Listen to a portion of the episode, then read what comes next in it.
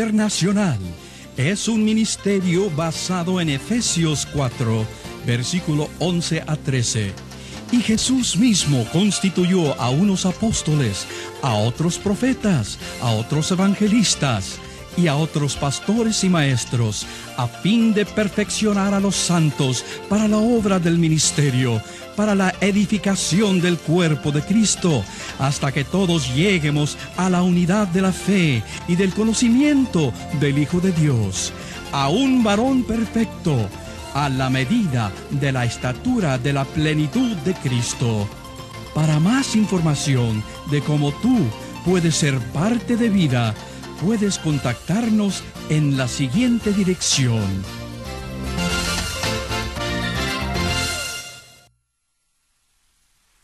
Bueno, quedamos en Hechos capítulo 1, versículo 8, ¿verdad? Y vamos a continuar entonces hablando sobre la visión de Dios para el mundo. Hay algo muy importante. Recuerda que Dios tiene una visión para invadir el mundo.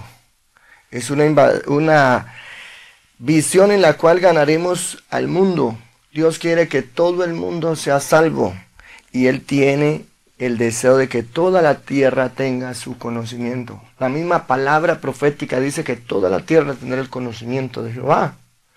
Así que tú y yo vamos a ser parte de ese avivamiento maravilloso que el Señor tiene para desarrollar en el último tiempo. En el último tiempo Dios va a permitir que toda la tierra conozca su palabra. El Señor dijo, recibiréis poder. Dios nos va a dar ese poder, esa capacidad, y me seréis testigos. Ya les dije, serías Martus. En Jerusalén, tienes que fortalecer muy fuerte tu Jerusalén, tu ciudad, tu iglesia en tu ciudad, invadir tu ciudad. Eso es lo importante. En Samaria, si ya después la vida te da y el tiempo te da, invade todas las áreas de tus estados o departamentos. Y toda tu nación, toda tu Judea, toda tu Samaria y hasta lo último de la tierra. Cuando ya hayas invadido, porque el problema que existe hoy es que la mayoría de personas le dicen a uno, siento que el Señor me llamó a las naciones, pero no están pensando en salvar a nadie. Porque todos los vecinos que tienen a su alrededor se están perdiendo y ellos no están predicando a nadie, porque ellos están diciendo, Dios me llamó para salvar las naciones. El Señor dice, ir por todo, por todas las naciones. Pero si usted mira el versículo, realmente lo que dice, vaya a todas las etnias, vaya a todos los grupos étnicos. Y la mayoría de gente tiene mentalidad de república. Entonces, claro, cuando se habla de naciones, todo el mundo está pensando que va a coger un avión y que se va a atravesar el océano y que va a llegar hasta la misma China. Pero Dios quiere que nosotros vayamos a todos nuestros grupos étnicos. Generalmente cuando estoy en los Estados Unidos algo que me llama la atención es que en las mismas ciudades normalmente hay cientos de grupos étnicos. Hay japoneses, hay hindúes, hay coreanos, hay chinos, hay centroamericanos de todas las naciones. O sea que las ciudades de Estados Unidos están llenas de grupos étnicos. No necesita uno irse a otra ciudad para ganar las naciones. Las naciones están ahí dentro de la misma ciudad. Y tenemos que comprender esa verdad importante. Toda nuestra gente nos está rodeando. Tenemos que hacer discípulos en todos los rincones, en todas las esquinas, en todas las casas, en todos los lugares. Toda persona, escuche bien esto, toda persona que nos dé la oportunidad de hablarle de Cristo, tenemos que hablarle. Y si no nos da la oportunidad, tenemos que buscar la oportunidad. Y toda aquella que habla el corazón ya se tiene que convertir en un discípulo del Señor. Ya tenemos que tener la mente en que Dios tiene un ministerio grande para esa persona y que Dios va a hacer algo grande con él. Por eso, la nueva visión tiene algunas cosas importantísimas que yo quiero plantearles. Y es que la visión de Dios en nuestros días tiene un proceso. Diga la palabra, proceso. El proceso de Dios yo voy a escribir acá en esta pizarra algo para que usted me pueda entender un poquito mejor de una forma más diagramal. Mira, cuando hablamos de proceso de Dios, recuerde que nuestro tema general es ¿qué? La visión de Dios para el mundo. Visión de Dios para el mundo. Cuando hablamos del proceso, pongamos aquí la palabra proceso. Ahí está la palabra proceso. Dios quiere que desde ya todo nuestro liderazgo, nuestros pastores, todos los que nos rodean, todos nuestros cristianos, desde el que se comienza a entregar hoy a Cristo, todos, todos entendamos la palabra proceso. Dios tiene un proceso en la vida de cada persona que llega a nuestra iglesia. Yo casi generalmente digo a todos los pastores donde estoy planteando esta, estas conferencias sobre la visión de Dios, yo les digo, lo que ustedes están haciendo es muy importante. Y todo lo que ustedes han hecho a través de la vida es importante. Ustedes notarán que lo que yo les estoy planteando es casi lo mismo. La diferencia es que vamos a organizarlo en una manera de que todas las personas pasen por el proceso de Dios.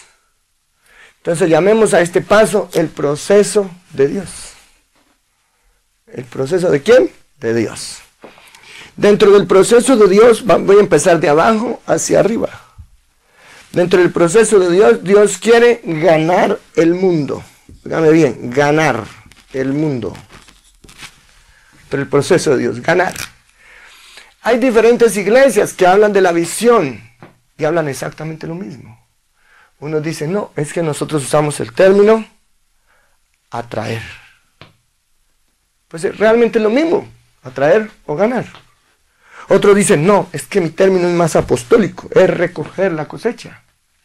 Pues es exactamente lo mismo, es ganar. Vamos a recoger la cosecha, vamos a traer las almas para Cristo. Otro dijo, no, es que es conquistar. Pues realmente lo mismo, conquistar el mundo, ganarlo para Dios. Otros dicen, no, es salvar. El primer paso es salvar, pues es lo mismo, ganar las almas para Cristo, es salvarlas. Entonces el primer paso es ganar. Por eso si usted está, si usted en este momento tiene montada la visión de su iglesia, tranquilo. No se preocupe, lo que usted está haciendo está bien. Pero lo vamos a reorganizar. Todo lo que usted está haciendo bueno. Vamos a meterlo entre un proceso de que podamos ganar. Vamos a ganar a nuestra gente para Cristo. Pero además de ganar, hay un segundo paso importantísimo. Y es que a la gente hay que consolidarla. Entonces el segundo paso es consolidar. ¿Qué significa consolidar? Afirmar. Unos dicen, no, es que para nosotros es edificar. Pues es lo mismo. ¿Se nota? Otros dicen, no, es que para nosotros es fundamental las almas en Cristo. Excelente, lo felicito, así es que se hace. Las almas hay que fundamentarlas en Cristo. Otros dicen, no, es que para mí es experimentar, que la persona entre en una experiencia. Otro dice, no, para mí es reafirmar. Excelente. Que todos tengamos la misma idea. Podemos tenerla en diferentes términos, pero realmente la misma idea. Deseamos todo lo mismo. Que nuestra gente sea ganada para Cristo, pero además sea consolidada. Por eso, por términos, no nos vamos a poner a discutir. Pero me interesa que entendamos que estamos hablando de lo mismo. Que nos estamos identificando con la misma, con los mismos propósitos, con los mismos objetivos. Todo está bajo el proceso de Dios. Dios coge las almas y las gana, las mete dentro de una consolidación y firmeza en su palabra, en su experimentar con Cristo. Pero el propósito del Señor dentro del proceso es discipular que cuando la persona sea ganada, también entre en el periodo de discipular. Discipular. Es tan importante, el discipulado es tan importante como la consolidación. Usted no puede discipular a alguien que no se ha ganado para Cristo. Pero tampoco puede discipular a alguien que no lo ha consolidado. Dentro de ese proceso, dentro del proceso de Dios, Dios quiere que toda persona, escucha bien, toda persona el hijo del pastor, la hija de la pastora, todos, absolutamente todos, pasemos por el mismo proceso. El proceso de Dios permitirá que con seguridad todos sus creyentes lleguen a una meta establecida. Pregunto en ese momento, ¿para dónde van todos los creyentes que están en su iglesia? ¿A dónde van a llegar? La meta es que todos lleguen a consolidarse poderosamente, todos lleguen a disipularse poderosamente, para ahí sí poder tener el cuarto paso del proceso que es enviar. La meta es que todos sean enviados, pero otra vez vamos a corregir. Vamos a corregir la mentalidad. Cuando hablamos de enviar, no es que vamos a coger un avión y nos vamos a ir hasta la China. Recuerden que las etnias y los grupos están alrededor nuestro. La gente está a nuestro alrededor. Vamos a enviarlos. Si una persona va de aquí, dos millas adelante, a una casa, hace una célula, es una persona, un líder que hemos enviado a realizar la labor de ganar, de consolidar, de discipular. Por eso vamos a cambiar significados, mentalidades aún, que de pronto nos desvían de una verdadera visión fuerte y consolidada. Si todos, imagínese usted, líder, pastor, imagínese que toda su gente gana, pero toda su gente consolida, toda su gente disipula. Usted se imagina cuántas personas capacitadas tendrá dentro de un año. El gran problema que hemos tenido en las iglesias a través de los años. Yo llevo 28 años de pastor. Y los problemas que tenemos es que nos ha llegado mucha gente recibimos mucha gente en nuestra iglesia. Pero parece ser que tenemos una puerta para que entren y otro portón más grande para que salgan.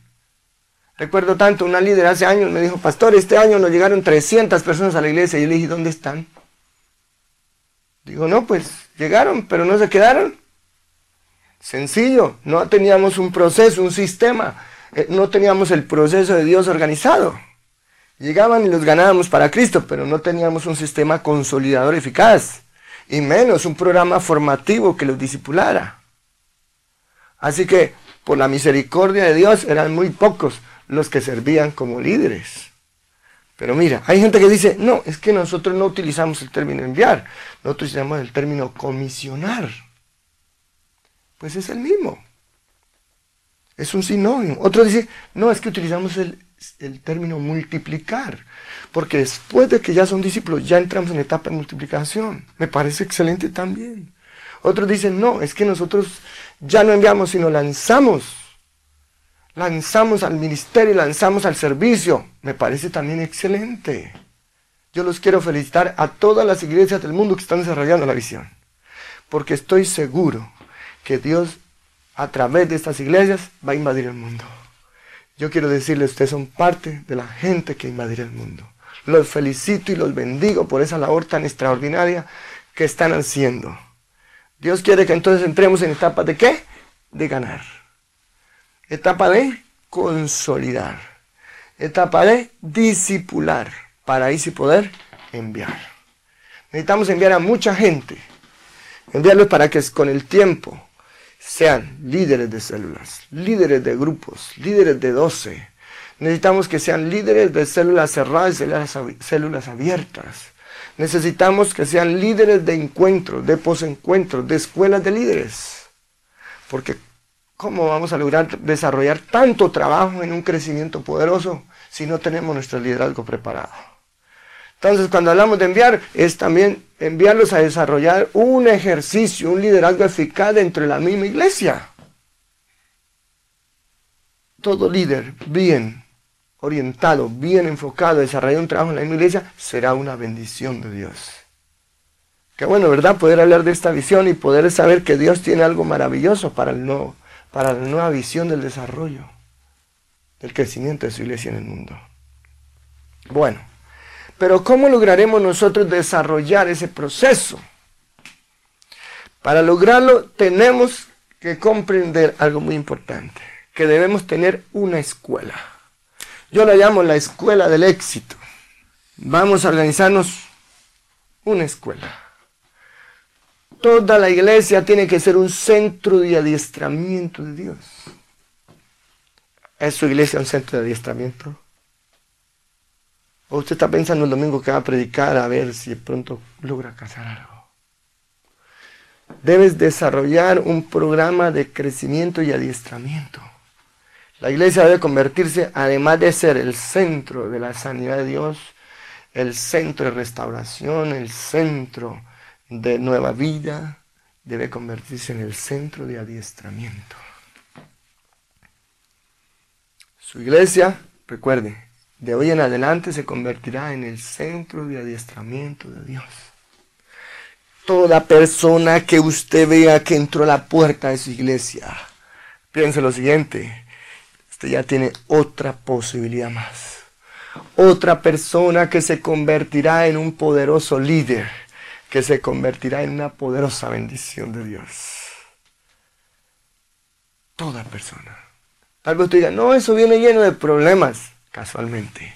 El centro de adiestramiento de Dios hará que esa persona se convierta, esa persona que venía llena de problemas y dificultades, se convierta en una persona poderosa. En esta visión de adiestramiento de Dios, nosotros cambiamos la psicología de la evangelización. Y yo creo que usted me entiende este pedazo. Diga psicología de la evangelización. Sucede que cuando hablamos de psicología de la evangelización, es porque teníamos antes una diferente manera de ver la evangelización.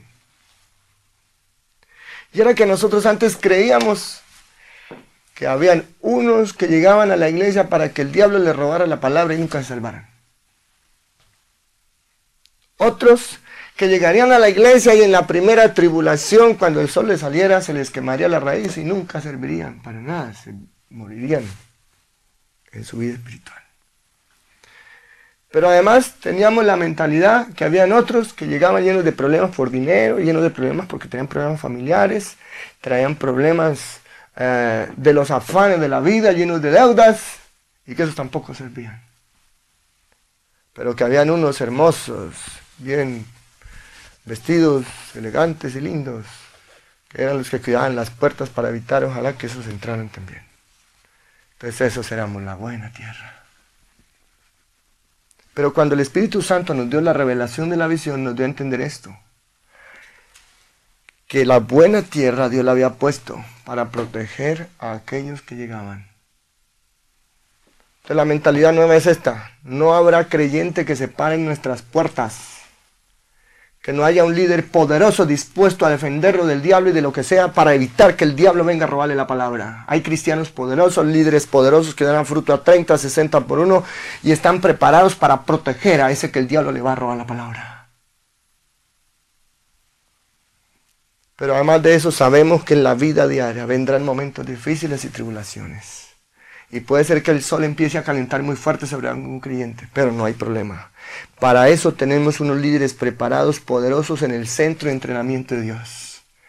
Lo hemos entrenado tan poderosamente en el centro de entrenamiento de Dios que hará que ese líder lo proteja y lo ayude en medio del, del calor del sol en medio de la lucha, en medio de la tribulación, en medio de la dificultad, en medio de la presión social, porque a veces los amigos, los vecinos, la misma familia empiezan a presionar a la gente cuando se entrega a Cristo. Pero cuando hay un líder aguerrido, poderoso, firme, se dedicará, estará ahí firme, constante, constante, cuidando a esa persona para que no vaya a perder la distancia con el Señor. Pero aún, ¿qué pasa? Que a nuestras iglesias hay gente llena de deudas llena de problemas como le llegaron los, los, seguidores a David, llenos de amarguras, de resentimientos, llenos de, deudas y llenos endeudados por todas partes. Pues así es que nos llega mucha gente a nuestras iglesias. Pero cuando tienen todas esas dificultades, aparecen líderes preparados que los empiezan a entrenar para que superen los problemas de sus deudas, para que superen los problemas de los placeres de la vida, para que superen los problemas emocionales, de afanes, los problemas de riquezas y angustias que pasa la gente. Entonces la psicología nuestra cambió. Notamos que la nueva conducta evangelizadora tenía que ser una conducta protectora. Una conducta que estuviera dispuesta a pelear y a guerrearle al diablo a las circunstancias. Eh, tenían que ser líderes poderosos como los guerreros de David. Los guerreros de David, Dios, el, el rey David los cogió y con el poder de Dios los agarró, los adiestró, los preparó y a esos endeudados, atribulados, emproblemados, los convirtió en los mejores líderes que jamás Israel haya tenido. Los convirtió en los valientes de David. Yo quiero decirle, líder, usted Dios lo ha puesto en su iglesia para que usted coja a todo el que llega y lo convierta en un valiente. Eran hombres dispuestos a resolver circunstancias Aún dentro de mi vocabulario no existe la palabra problema. No me gusta esa palabra. Toda situación que usted tenga que enfrentar no debe ser un problema. Es una situación que hay que resolver y con la ayuda de Dios nosotros lo lograremos. Yo creo que en la, en la vida de Dios y en el mundo de Dios todo se puede arreglar. Para Dios todo es posible. Y todos los valientes de David tienen que ser personas dispuestas a superar circunstancias. Dice la Biblia que un día en medio del invierno el río se creció, el río Jordán. Y estos valientes lograron pasar el Jordán aún en medio del invierno. Yo me asombré porque me dicen que el Jordán cuando se desborda es que son muchos kilómetros. Sin embargo, esos, esos valientes de David, dice la Biblia, que estaban especializados en superar situaciones y circunstancias. Queridos líderes, la psicología de la nueva evangelización debe cambiar, debe ser una evangelización de valientes, una, una, evangelización de gente aguerrida, de gente poderosa que está dispuesta a resolver todas las circunstancias posibles. Dios nos llamó a ganar el mundo. Dios nos llamó a consolidar el mundo. Dios nos llamó a transformar el mundo en que la humanidad sean discípulos poderosos. No importa cómo llegue la gente, lo importante es que el centro de entrenamiento de Dios hará una gente poderosa, una gente nueva. Dependiendo, mire, este principio es supremamente importante entenderlo. Dependiendo de lo que la gente sepa, la gente llegará a ser lo que es. Dame bien ese principio. Solamente somos lo que aprendemos. Usted, si hoy le dicen, manéjeme un avión, si usted sabe manejar un avión, usted no debe meterse a eso. Seguro que se puede matar. Pero además, si usted entiende el principio de San Pablo, ¿cómo creerán sin haber oído? ¿Por dónde entra la acción? Por la comunicación. Nunca podremos hacer lo que no sabemos. Por eso el Señor dijo, conoceréis la verdad y la verdad os hará libres. Cuando usted conoce la verdad, la verdad usted le evita tener problemas. Yo creo que cuando una persona viene a Cristo y se arrepiente de verdad, se le solucionan los problemas futuros. Porque es que sucede que una persona, ahí se utiliza el, término problema, porque mientras una persona no se arrepienta y no tome decisiones nuevas, su vida seguirá problemada. Pero el día que una persona toma decisiones nuevas, ese día los problemas del futuro ya no existen. Porque la nueva vida hará una vida llena de bendiciones y de beneficios. El resultado de haberse arrepentido, por decir algún hombre que dice, no, yo no quiero tener más problemas con las mujeres. En ese momento ese hombre ya tendrá un hogar estable, un hogar seguro. Ya no le van a llamar por teléfono y decir, oiga, ¿qué pasó? Que no me ha venido a visitar y el corazón que se le revienta por mujeriego. Note, los problemas del futuro se arreglan con un arrepentimiento verdadero. Entonces, en la nueva psicología, la gente aprende una nueva vida, porque la nueva vida le permitirá el éxito del futuro. Todo lo bueno que usted haga hoy es la base para el futuro. Eso es supremamente importante. Usted no puede esperar que su futuro sea un futuro excelente con una cantidad de errores presentes. Los errores del presente te ocasionarán los fracasos del mañana. Y hay una verdad, Dios tampoco puede obrar en una semilla equivocada. Dios obra basado en semillas puras. La buena semilla producirá frutos extraordinarios. Por eso en la nueva psicología cogemos a las personas, no importa el problema que tenga, pero Dios le va a transformar su vida, Dios lo va a cambiar. Y cuando Dios cambie su vida, el futuro será excelente para usted. Dios va a transformar su familia, su vida personal, su carácter, su economía. Dios va a transformar aún su dignidad. Cuando entramos en ese proceso de una psicología, bases puras. Todos nuestros líderes con bases puras, con bases verdaderas, serán líderes de éxito. No podemos eh, creer que, Dios va a obrar en un Jacob. Note que la Biblia dice que Dios cogió a Jacob y lo enfrentó. Y dice la Biblia que aún lo cogió y lo, le, le fracturó por acá el muslo. Entonces Dios a usted lo quiere cambiar por obediencia y decisión. Pero si no se deja, entonces Dios le, también le fracturará el muslo. porque Dios de todas maneras llevará a cabo el propósito. Y lo más importante es que cuando Dios cogió a Jacob y lo transformó, Dios le dijo a Jacob, Jacob, ahora sí, crece Jacob, crece Israel, porque ya no era Jacob, ahora era Israel. Crece Israel y multiplícate. Vamos a coger la gente, la vamos a meter dentro del proceso transformador de Dios y dentro del centro de entrenamiento. Hablemos del centro de entrenamiento. Centro de entrenamiento. Vamos para allá. Cuando hablamos del centro de entrenamiento es la escuela del éxito, la escuela de Dios. ¿Qué estamos haciendo nosotros dentro de la escuela del éxito? Para transformar nuestra iglesia en una iglesia que entrena a todo el que llega, es necesario montar la escuela de Dios, la escuela del éxito.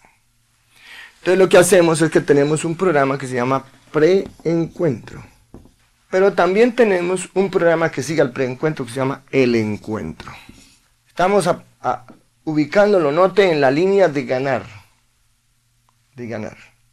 Aún no hemos llegado a consolidar. Hasta ahora estamos ganando. Pero después de ganar, llevarlo al encuentro, entramos a una etapa que le llamamos post-encuentro. Cuando las personas logran pasar el post-encuentro, ya estamos notando que estamos entrando en el proceso de consolidar. Ya estamos empezando a consolidar las personas. Pero además después ya tenemos algo organizado, como es la escuela de líderes. En la escuela de líderes manejamos tres niveles. Manejamos el nivel número uno, escuela de líderes nivel uno manejamos dos asignaturas supremamente importantes. La primera es la asignatura de familia. La segunda asignatura que manejamos es de fundamentos. ¿Qué es un preencuentro? A ver, vamos a, a tratar de entender lo más claro posible lo que es un preencuentro. El preencuentro dura aproximadamente, vamos a colocar aquí tiempo, el preencuentro dura aproximadamente un mes.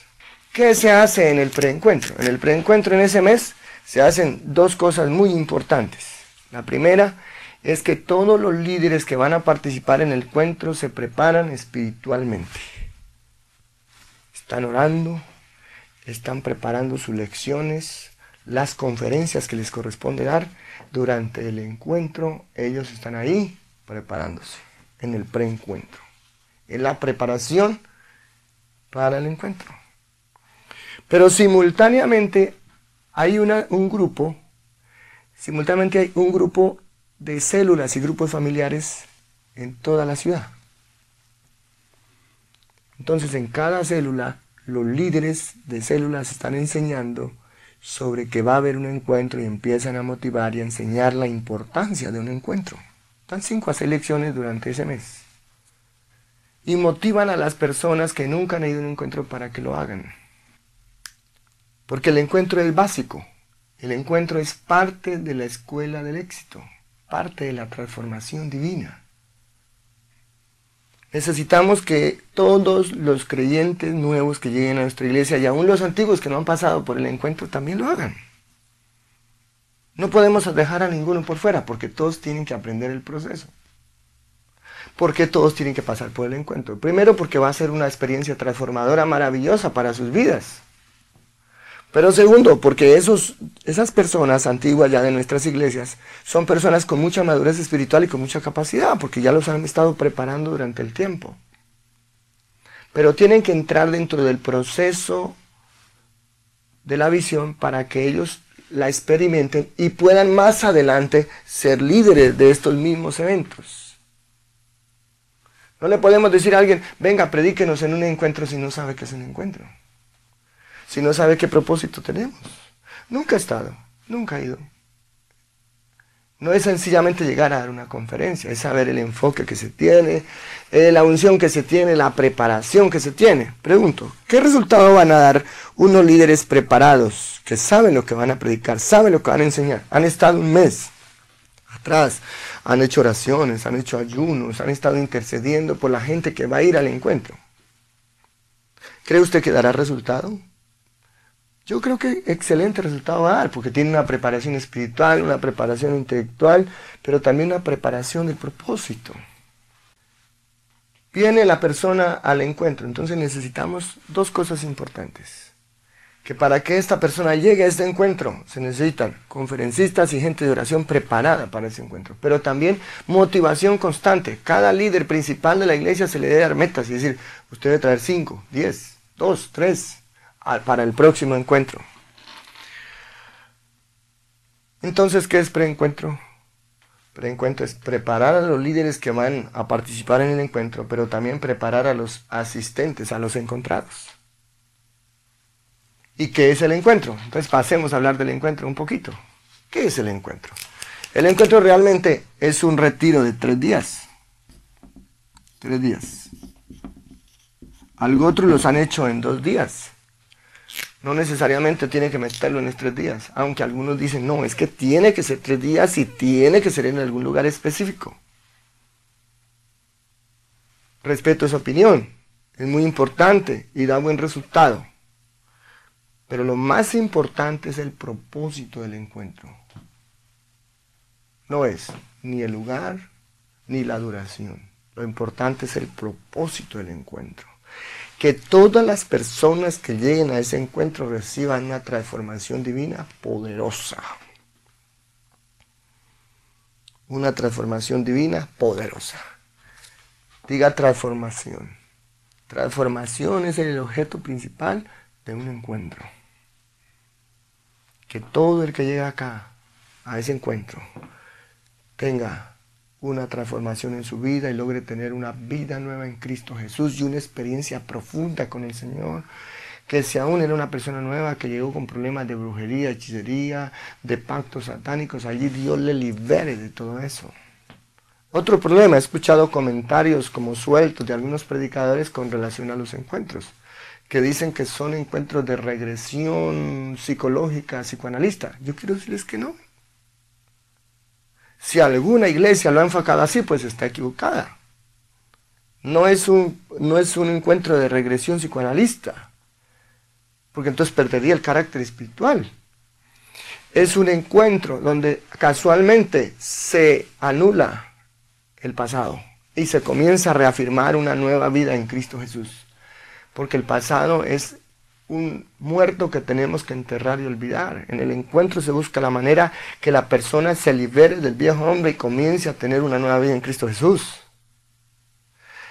En el encuentro, uno de los objetivos es que la persona logre recuperar, restaurar su imagen personal, su autoimagen. Y que ya no siga con esa imagen caída que tenía, sino que ahora tenga la nueva imagen de Cristo. Ahora el Señor quiere que usted, que cada persona que llegue a la iglesia tenga la vida de Él. El encuentro realmente lo que le va a llevar es, a tener un una profunda experiencia con el Señor. Claro, por supuesto, si son personas nuevas que vienen, eh, que están recién llegadas a un, a un, evento como este donde se mueve el poder de Dios, por supuesto que van a, pronto van a haber personas endemoniadas y haya que ministrarlas y liberarlas. Pero a cambio de que usted lo haga en su iglesia, en pleno culto, es mejor de que usted lo lleve aparte y los haga en un encuentro y queden todos libres y que regresen a su iglesia libres y poderosos. Note que estamos organizando de pronto lo que usted hace en su iglesia. Usted ha orado por endemoniado y han sido libres. En los encuentros también se hace. Se ora por las personas que tengan ataduras del pasado, quedan libres en el nombre de Jesús de Nazaret. Pero no hacemos ni regresiones. Y si alguien está aplicándolo de esa manera, aún le oriento en este día. Busque la manera de hacerlo mucho más objetivamente espiritual. Que el Señor sane las personas del corazón y del pasado y se pongan a vivir la vida nueva en Cristo Jesús. El Señor dice que debemos olvidar todo el pasado y vivir la vida nueva. La Biblia no dice que debemos regresarnos al pasado para estar recordando y recordando de que yo fui esto, que fui lo otro. No, no, no, no. El Señor quiere que ahora a usted se le recuerde lo que ahora es, porque el pasado para los verdaderos hijos de Dios no existe. Si usted mira atrás y va a buscar sus pecados, la Biblia dice que el Señor se los borró todos hasta de la memoria de Dios. Yo soy Jehová tu Dios, quien borro tus rebeliones por amor de mí mismo y nunca más me volveré a acordar de tus pecados. Entonces, dentro del proceso transformador de Dios, un encuentro tiene el propósito de que usted, de que la persona sea transformada y renovada en la vida nueva en Cristo Jesús.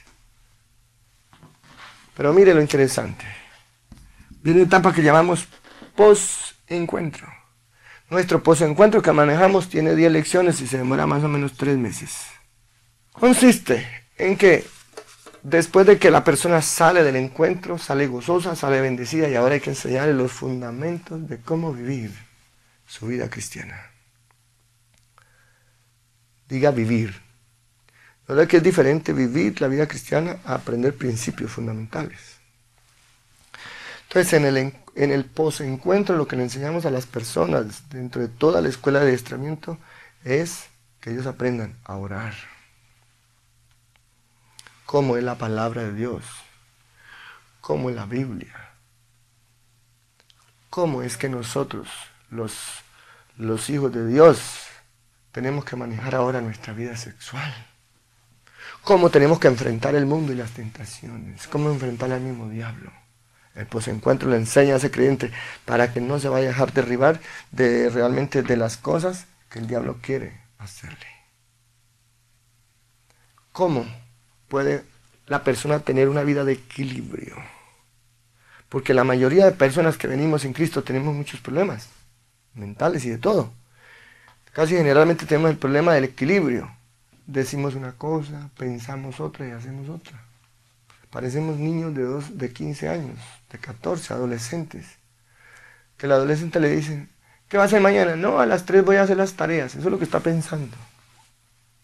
Pero a la media hora aparece el amigo y le dice, ¿y por qué mejor no vamos a jugar fútbol?